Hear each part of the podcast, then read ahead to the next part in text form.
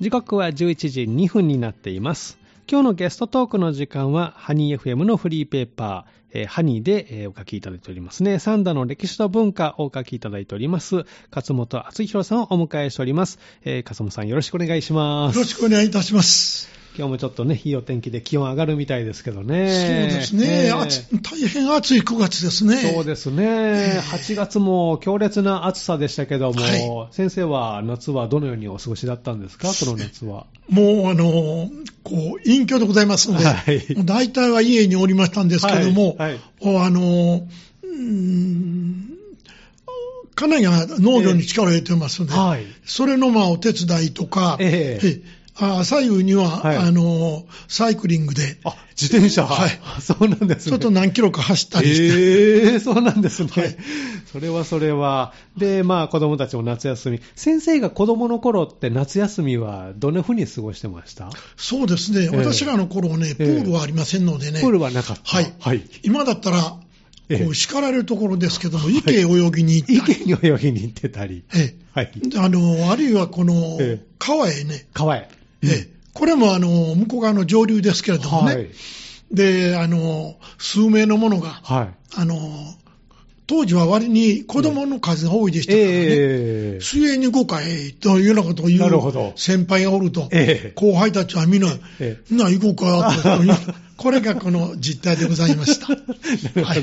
子供たちだけで川に泳ぎに遊びに行ってたと。そうです。あーなんか夏休みって感じがしますね。はい。えーでその後、まあ、あの先生に学校のね、小学校の先生になられてということで、はい。先生になってからの夏休みって先生はどんな風に過ごしてたんですか？先生になってからは。あのね、え最初私大阪府の池田に、ええ。いい池田。あの、ではい。まあ、あの、う ん府長からの給与をいただいてたような、ええええあもんなんだっはいたんですけどね、えでこれがまたなかなかええ熱心なしでね、えはい。研究にも熱心であるだけでなしに、え夏にはええ順番を決めて、えはい。うんプールの、はい。あのー安全管理兼ええ指導みたいなことをね。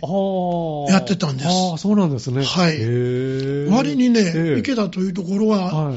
あのー非常に教育熱心でした。池小はハードカバーのね、え立派な研究所を出したり、ええ。え私の勤務しておりましたとこはい。は理科が中心で、ええ。あのー教科調査官までがはあ。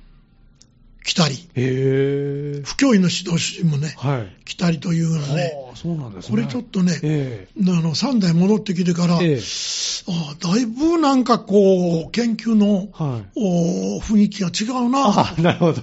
はい、はい。えちょっと感じられて。ええーそういうことでございました。あそうなんですね。はいで、3年、まあ、小学校の校長先生とかね、されてまはい、したけど、はい夏休み期間中、校長先生って何してるんですかね？うん、それはね、えあのーやっぱり、時々き来てはね、ええ。あのー次の楽器このいろんな、それにあの、ほとんど毎日来たりしてね、ええ。というのは、あの、いろんなことええ。で、地域の方やら来客がありますしね、ね。はい。これは、あの、校長教頭は、えあの、夏休みであるとええいうことで、のんびりはしておれなえかったそうなとんですね。思います。はいもじゃあそういう対応しながら、はい夏を過ごしてたんですね。えで、今は、あの、奥さんのね、畑の手伝いとか、そして朝夕はサイクリング、はい。安全運転でお願いしますね。は、はいい自転車。どうも。はい。で、今回、えー先生にお書きいただいた三田の歴史と文化ですけれども、第70回ということで、はいえー節、番をつなぐキーポイント、大龍神社の重要性はいと。いうテーマでお書きいただきました。はい。このテーマを選んでいただいたのはどういった理由からですか？これはね、はい三田というのは摂津の国の北西の端なんですね。はい。だから、北をちょっと越えると丹波。丹波。はい。はい。あのー西へ、ちょっとは、これもともに歩いてね、ええー国境を越えられますえ。から。はい。県境を。ね私もよくね、えうん、冗談半分に、え。ええー丹波の古市へ行くのと、はい三田へ行くのと、はい同じ距離やとえ。はい。いうような ね。あのーええあのーこう、まあ言えば、相村、本庄村、はい小野村、高平村というような、ええ。この古い人間にははい、まだその地理感覚もあって、あ、なるほど。で、えですから三田へ行くとい。いうふうに言うておりますし、え三田へ、三輪へというふうな、はい三田市街地とか、まあ、はい。三輪とか。ええ。ええ。なるほどね。ええ。はい、そういうことでの、えこの雪板をつなぐというのは、はい。はい、あのー重要な。これ、じゅ三田はね、非常に重要な土地ですのでね、ええええ西へ行くのにも、はい。お以前に書かせていただいたようにね、はい。ええ。あのー三木城攻撃が、ああ、あのーはい。豊臣秀吉の、ええ。あありますね。当時、羽柴秀吉は羽柴秀吉。はいはい。で、この、そういうふうな、あの、こともありましたええあの、うんこの山城のね、はい。これがまた三木氏は、えそういう文化財を大事にして、えええこの、すごくこう、上がったら、はい。これは秀吉時代かと。まあもちろん櫓は何もありませんけれどもね、えええよく保存されてああ、ます。そうなんですね。で、これは笹山もええ力入れておられえて、えあの、残ってる。私はまあ、古い三田市民として、はい。三木と三田、笹山は、えあ両ライバルと思っえたと。はい。はい。これ、郷土史ではこれちょっと、え やや遅れがありませんかなという 心配があるんです。なるほど。はい。昔のものをこう、まあ、三木氏も、生笹さんも残して、えーサンダはちょっとそのままになってる場合が、はい。木が生い茂ったり、はい草ぼぼだったり。それでね、えあのー、三度は特に明治維新の段階ではね、えええーあのーこう、近代化えのはい。最先端を、うーん。とも言えるぐらいな、ええそういう点では、はい。あのー、三木の方にも笹山の方にも、えおー幕末維新については、はい胸を張って、ところがそういう大事なものえをはい。簡単に三田市行政は潰してしまいます。あらそうなんですか。はい。ええー、久喜さんの作ったね、えええー全国最初期にあたるええ民間の美術館とも言われるえようなものが、はいええええー、久喜邸の斜め前ぐらいにあったもの、ええそれもえええやすやすと破壊している。ああ、そうなんですね。今何もないんですね。ねええあのーそれはまあ、ええあいわば義洋風と言われるうんうん建築物はい。あのえーそれ自身、えー大変重要な文化財だったんですけども、ええそれを惜しげもなく破壊する はい。三田行市行政。はい。はい。ええ今はもう何もない状態で、石碑がね。ここにありましたよっていうのが、はい。石碑がありますからね。はい。あのー例えばあの、私は三田学園うん。通ってたと時には、えあのーお時にはこの歩いて、ええ。あの、丹波の方の友達も、ええ。おあの、お歩こうかいというようなことで、ええええ。歩いてこう行ったえり、ええ。いするときには、はい。その三田省の横あたりに、には、その、お古い美術館の跡がはい。残ってました。ええ建築物としても立派なもんですよねああ、。そうなんですね。はいええええまだあったんですね、その頃はね。ええええその後もありましたよ。ああ、そうですか。おー私の中学どころかもっとずっと後までもえあったんですえけど、ええ正確にはいつ破壊されたかはええあれですけれども、えあのその建物自身が、えうんあの草さんの作った、えこの非常に重要な文化財だったえそうです。えええ惜しいことしましたね。はい。もう今から作ってもね、ダメですからね。ねえ今からはもう意味がないですからね。破壊されたものをどうしようもありません、どうしようもないですからね。えでこう残すものは残していかないと、後世にね、伝えていかないといけないですけどね。はいまあ、そういった交換点から、先生にも歴史をこうね、三田の歴史と文化をお書きいただいて、はい皆さんにもで三田の歴史を知っていただこうかなとはいいうことですけどもね。で、三田はまあ摂津のまあ北のお西の端ということで、播磨とおそして丹波をつながるこう、ねはい重要なポイントだったということですけれどもね。えこんでね、先ほどは、あの、三田からえ西へと、うんはい。み三木へと。はい。三で木方面。えもうちょっと広野から、はいということになりまして、ええ内上というね、内上。あの、緩やかな、ええなだらかな、あの、良い丘陵がごの谷間があります。ええはい。で、そこを越えましても、ええはあの、播磨の国。はい。で、愛野のから、えあずっと今度は上合野の方をえ。越えて神合いのの。はい。えーこう行きますとね、え現在の道はね、え。え谷の下を越えて、え。ええ。大川瀬へ抜ける、大川瀬抜けえていく。ー道があってね、はい。ええ。えーそこいろんな、あの、あの、おバスとか、うんあの、乗用車が走ってますけど、はいええ主要な道路です当時はねええ。いやあの、橋梁の上を通ってたように思います。ああ、そうなんですね。はい。で、それはあの、ええ。お神合野の、はい。この大龍神社から西へずーっと伸びていく、うん。なだらかな坂道を上がっていきますと、はい。ええ。まあ、内上谷はなだらかな坂だったように、えそれを越えていきますえ。と、はい。あの今今度は橋梁の上の道をずーっと西へ行くと、大川瀬へ、えー降りる、ええ。あるいはそのままええ。播磨へ行く。ああ、そうなんです。いけるんです。それで、あのえ。こう、あのお播磨の清水寺へね、はい。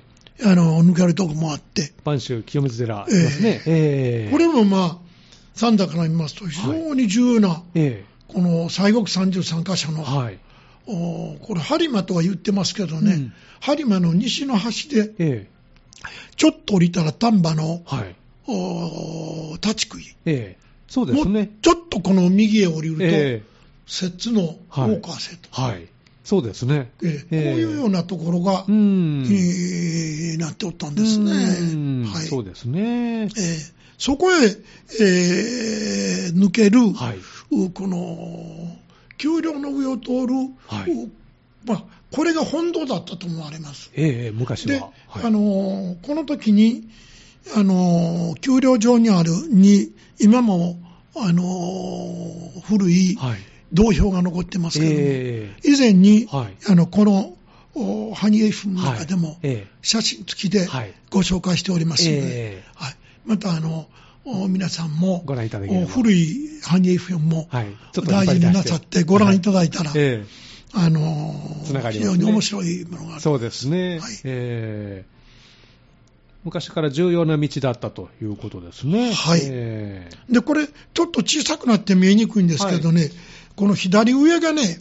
はいあの満州の方から降りてくる、雷のように降りてくる、ん道ええのやや高みのところからええ東の方を見ておりますあ。あ写真1ですね。はいはい。でね、この、お港川短大のビル群が見えますと、こう書いてあるのは、はい。この、お真ん中の黒みを帯びている、はい。ね、えー山並みの、うん。この上のようなところに見えていえるところ。ね。えはい。これでございます。えはい。で、うん中世を言いますとね、ええ中世のはい。愛の章はそこまでなんです。うーんでこのはい短大を越えていきますと、野々倉の章とああ、そうなんですね。言われましてね、あのーまあ、そこからが、あのー旧本庄村ですねあ。あ、なるほど。今も本庄小学校区ええになっておりまして、はい。ええええうーん。そこをあのー2キロ、3キロ、はい。お余りを越えて、えええー向こう側が、うん今度は北へ曲がっていきまして、北へ曲がっていってはいはいあの須磨田はい。から上本庄というようなええ谷をあ上がっていくと。でそれが皆、野々倉の章であったと、ああ、そうなんですね。荘園時代というのは面白いですね、ええ。今より広いですから、ええ。はい、あでそれがどっかで今でもこのつながりがあって、えあのーお同じ荘園のものが、ええ。あ同じ行事をしたりね、ええなんかをしておって、伝統行事でまだこう残ってるんですね。はいその後のつながりもね。でこちらが愛の章で、愛の章。えーで向こうがうん。野々倉の章ということになるとはいいうことになっております。はいそうなんですね。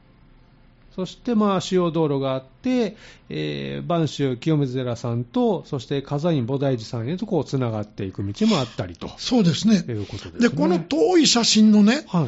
右端の方が、えあのーお東野上があったり、その奥に、今度はこの有馬富士えはい。がうんあったり、うん。そして、えーその続きに、ええー火山院えはい。があると。昔はね、ええ。笠の院なんと言ってたんですあ、よ。そうなんですか。へえ。これはね、ええ。桑山の院、は桑山法王のあ。はい。が、この、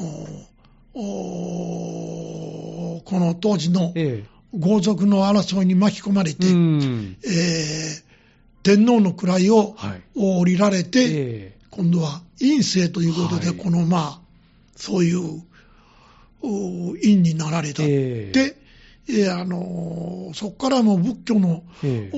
お修行や信仰に力を入れられて、うんえー火山院も開かれ、ああ、なるほどね。まあいろんなね、中山寺、その他いろいろ、ございますよね、はい。ええ。はいへこの近くにもねえ。。はい。はいそうなんですね。まあ、こういうつながりがあるとええいうことですね。そして、えー近くには、今回お書きいただいている大龍神社はい。があるということですね。えで、この、おー播州からこのええ丘陵の上を通っえはい、て、通って。こう降りてきて、えで、えー、神合野と大川瀬の境えうん。を越えて、はい。でね、これがこの車の通る道路道路でしたらね、ええ。愛中学校に行く、愛知学校。はい。あそこはもうそんあの大川瀬ですからね、えで愛中学校行くまでの,、ええ。あのわずかのもう校門のちょっとこの近くが、あからはい今度は、あの神谷の西谷の坂があります。え下り坂ありますね。この下り坂、これはこの愛ですわね。ええはいそうですね。で、この、そこからこう、向こう降りると大川瀬と、大川瀬と。はい、はい。い、うようなことになってえおりまして、えうん。あのーまあ、あのーこの、こういう播磨と摂津の境としては、あ私はなかなか面白い、えーとこだったんじゃないかなと。そうですね。は今の道とは違う、丘陵的なこう山の上を歩いて皆さん行き来してたんですね。そういうふうに思いますねあの、当時の古い道標もその辺にありますから。ああ、そうなんですね。はい。で、そこからら神合野の村へ降りてくるところの、えそういう道にもありますから、えこれは、あの、おそらく、え摂津と播磨をつつなぐ。昔からのうん。道で、大龍神社からはい。神合野の村をずっとこう、西へ越えて、ええ。坂を上がって、ええ。ー行くと、丘陵上の道があって、はい。そこをもうちょっと進みますと、ええ。お大川瀬はい。行くし、ええ。よ右へ降りて、えーまたこの降りて上がったところ、ええとこ行くと、播磨の清水寺につながっていくと。行くというような、あのことだったと思います。そうですね。その道は今でも通ることはできるんですか？あ、通れますね。ああ、そうなんですね。はいへえ。え誰かまた チャレンジしたいなという方いらっしゃったら。ーただ下の道を通るよりはやや狭いめのはい。道になっておりますけど、ええあの十分普通車で通れるあそうですか。道です。ああ、そうなんですね。はいへえ。今でもまあ、えー生活道路として使われているところもあると。はいいう感じなんですね。今回は、えー、摂津、そしてこのね、播磨をつなぐキーポイントの大龍神社の重要性についてね、お書きいただいて、写真もこれは大龍神社のお写真なんですかね。大龍神社の写真でございます。うんで、あの、うんこの鳥居のあるのは、はい。西これが西向きにあの立っておりましてね。えで、この、現在は、神合の村えの、はい。村の鎮守の神様なんですけれどもね、はい。はいただこれはこの、うんよく調べてみますとうん、もともとは愛知地下号のはい。お鎮守であったということも記されております。ああ、そうなんですね。と言います、ええいうことになりますと、ええお相元の村々と、はい。お神合のと、うん。それからね、四つ字が入ると思うんですよ。、四つ筋も。ところがね、ええ。下合のが入るかどうか、はい。同じ愛のですけれども、ええ。これになりますと、ちょっと、よく調べてみんと、うん。どうとも言えんと、はい。というのはね、え中世の文書の中で下愛のはねえ、はい。あの、愛の章でなくて、ええ。中野章、あ下愛そうなんですか。下愛のと書いてあります。えええ。で、かえって、ええ。この、お愛の川越えて西側の四辻と、うん。今、ほそのうちは本庄村になってますけども、はいその四辻がはい。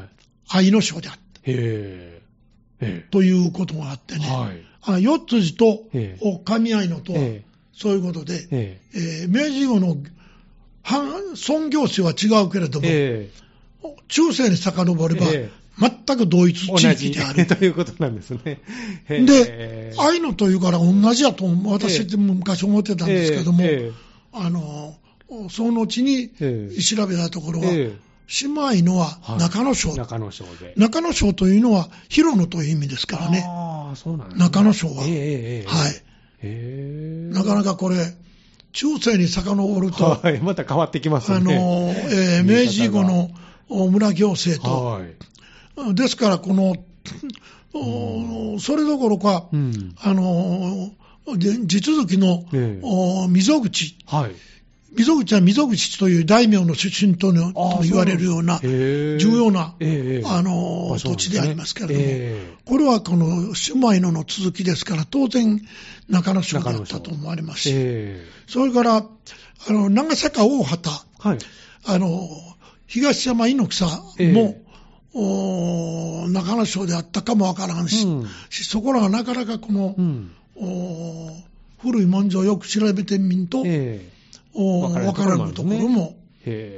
あるかもわかりません。